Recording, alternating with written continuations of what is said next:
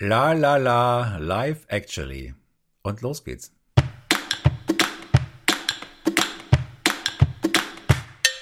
Hallo und willkommen zu Live Actually, dem Podcast über das Leben. Tatsächlich.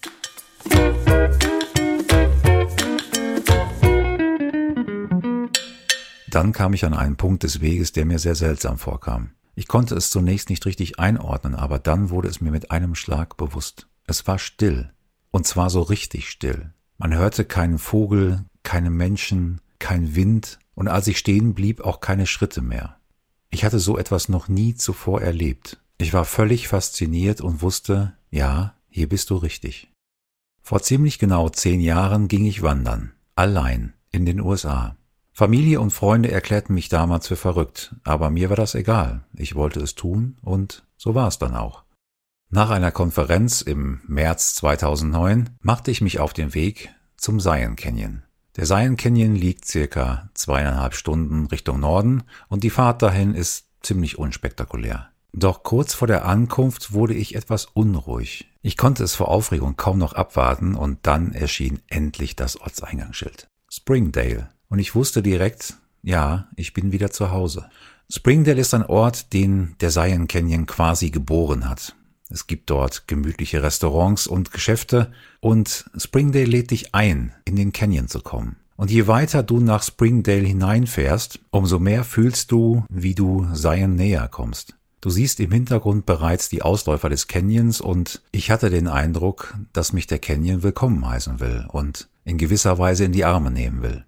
Nachdem ich an dem kleinen Ortszentrum vorbeigefahren war, tauchte endlich mein Hotel auf der rechten Seite auf. Das Desert Pearl Inn. Es liegt direkt am Virgin River und Zions Ausläufer sind an dieser Stelle schon zum Greifen nah und geben dir wirklich einen Vorgeschmack auf das, was dich erwartet. Das Desert Pearl Inn ist ebenso wie Springdale ein zweites Zuhause für mich. Es ist wirklich unglaublich schön eingerichtet und gerade die Nähe zum Zion an der Stelle machen es ganz besonders. Nach einer entspannten Nacht war es dann endlich Zeit, in den Canyon zu fahren. Während der gesamten Fahrt in Richtung Canyon wirst du ständig begleitet von langsam ansteigenden Felsformationen, die stetig wachsen. Wenn du dann am Parkeingang ein Ticket ziehst und durch die Schranken fährst, heißt dich Seien so richtig willkommen. Das Tal öffnet sich und du siehst eine grüne Talsohle mit massiven Sandsteinformationen, die über dunkelrot, teilweise schwarz bis hin zu schwefelgelb gefärbt sind und die Berge sind dann getoppt von einer weißen Schicht mit kleinen Bäumchen obendrauf. Und ich bin jedes Mal völlig sprachlos, wenn ich diesen Ort nochmal sehen darf. Der Virgin River hat damals dieses Tal in den Sandstein geschnitten und arbeitet auch heute noch fleißig daran. Bereits vor 8000 Jahren wurde der Canyon von den Anasazi bewohnt und das merkst du auch. Es ist ein sehr mystischer Ort und du spürst wirklich, wie, wie er dich magisch anzieht und wie du unheimlich geerdet bist. Es schüttelt mich wirklich jedes Mal vor Rührung und ich muss meistens noch kurz an den Straßenrand fahren, um etwas zu atmen und äh, wieder zu mir zu kommen. Ich fuhr also weiter in den Canyon hinein und irgendwann siehst du mitten im Tal, wie ein Mahnmal fast, Angels Landing stehen. Angels Landing ist ein Turm aus Fels, der in etwa an eine Haifischflosse erinnert. Und der ragt wirklich monumental aus dem Canyonboden hervor und hat allen Naturgewalten getrotzt und das spürt man auch.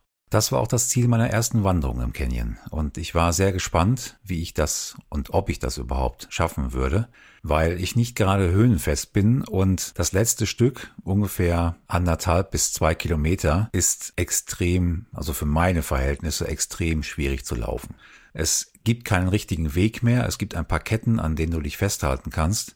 Du drohst eigentlich ständig abzustürzen. Und es kommt auch eine Stelle, die so schmal ist, dass es vielleicht noch 50 Zentimeter breit ist und an beiden Seiten geht es schroff 400 Meter in die Tiefe. Und selbst das Ende der Wanderung, der Punkt Angels Landing, ist vielleicht gerade mal 20 Meter breit und du stehst ansonsten mitten im Freien.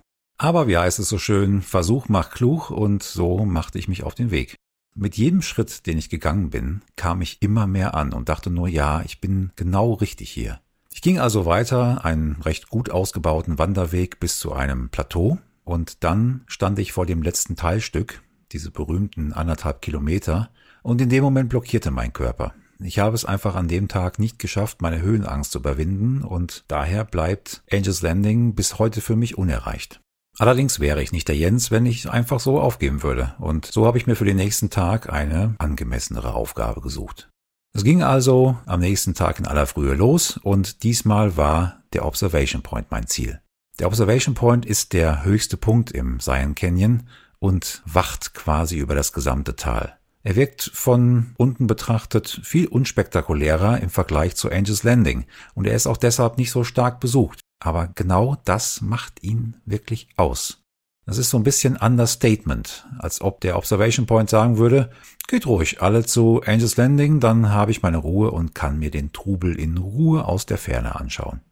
Ja, und so war es, dass die Serpentinen, die an der Hauptwand sich nach oben schlängelten, auch eher unspektakulär waren. Der spannende Teil lag eher im Verborgenen. Irgendwann biegt man nämlich von der Hauptwand in den Echo Canyon ab. Der Echo Canyon ist genau der Ort, an dem ich diese stille Erfahrung hatte. Und er war gerade zu dieser Zeit unglaublich schön, weil alles noch vereist war und dicke Eiszapfen von den Canyonwänden herunterhingen. Ich ging also weiter und weiter und merkte gar nicht, wie schnell ich wirklich an Höhe gewann, aber irgendwann wurde mir das schlagartig klar nämlich als ich um eine Ecke bog und plötzlich mitten im Freien stand. Im Freien heißt, dass auf der rechten Seite eine Felswand steil nach oben ging und auf der linken Seite eine Felswand senkrecht nach unten ging, etwa 500 Meter weit. Es war quasi kaum ein Baum, kaum ein Strauch zu sehen und ja, zum Thema Herausforderung. Meine Höhenangst ähm, drehte in dem Moment auf Hochtouren und ich wusste in dem Moment nicht mehr, wie ich vor und zurück gehen sollte. Ich stand wirklich mit den Händen an der Felswand gelehnt und dachte nur, das, das schaffst du nicht. Ich habe mir dann irgendwann gesagt, nein, du hast gestern bei Angels Landing nicht weitergemacht und heute hörst du nicht auf. Heute gehst du bis zum Gipfel. Das hast du dir fest vorgenommen und das machst du jetzt auch. Ja, und so schaffte ich dann irgendwann meine Angst zu überwinden, ging weiter über ein schönes Plateau irgendwann und kam dann wirklich am Gipfel an, am Observation Point. Dort wird dir wirklich diese unglaubliche Schönheit noch stärker bewusst, wenn du von oben auf das gesamte Tal blickst und dir so klein vorkommst und so gering mit deinem kurzen Leben im Vergleich zu dieser halben Ewigkeit, die dieser Canyon gebraucht hat, um zu wachsen. Ich war wahnsinnig glücklich und stolz aber auch so geerdet wie selten in meinem Leben. Ja, in mir hatten sich wirklich gerade Kontinentalplatten verschoben. Und ich wusste, ich bin auf dem richtigen Weg. Was das genaue Ziel ist, wusste ich zu dem Zeitpunkt noch nicht, aber das war zu diesem Zeitpunkt noch erstmal völlig egal. Und auch in dem Moment war es, dass Angel's Landing irgendwie seinen Reiz verloren hat. Wir sind oftmals gesteuert von spektakulären Dingen. Das liegt einfach in unserer DNA.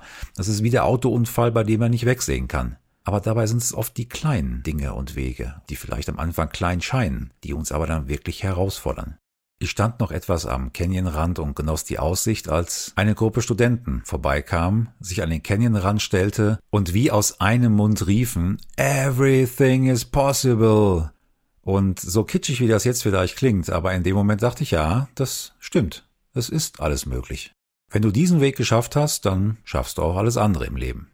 Was mir damals noch nicht klar war, dass diese Wanderung der Startschuss für eine sehr intensive Reise war, die in meinem Leben so viel verändert hat und mich Schritt für Schritt zu meinem wirklichen Ich gebracht hat und auch immer noch bringt. Ich musste damals einfach raus und ich wusste nicht warum. Ich wusste nur, es war mir alles zu viel. Mein Arbeitgeber passte damals überhaupt nicht zu mir und ich war der Meinung, dass ich es dort einfach aushalten muss, weil im Leben nicht immer alles toll sein kann. Aber auch meine damalige Ehe war nicht in Ordnung und der Kontakt zu meinen Eltern war auch nicht mehr das, was er mal war. Ich habe mich damals immer um alles gekümmert, aber nie um mich. Seitdem bin ich so einige Schritte und Wege gegangen. Ich habe meinen Job gewechselt, ich habe mich von meiner Ex-Frau getrennt und bin geschieden, ich habe eine neue Familie bekommen und ich habe auch zurückgefunden zu meiner eigenen Familie.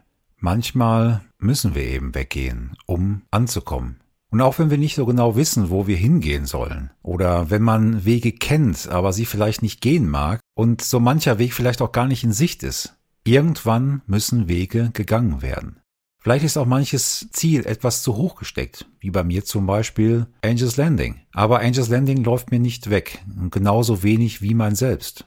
Wir sammeln Erfahrungen mit jedem Weg in unbekanntes Terrain. Und mit jeder Erfahrung kommen wir uns Stück für Stück näher. Und wir lernen, was wir können und was wir nicht können. Und wir lernen aber auch, was wir wollen und was wir nicht wollen.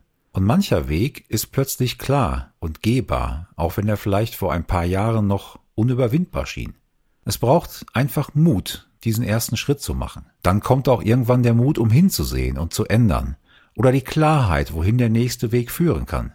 Das Ziel muss dabei gar nicht klar sein. Wichtig ist, dass man geht.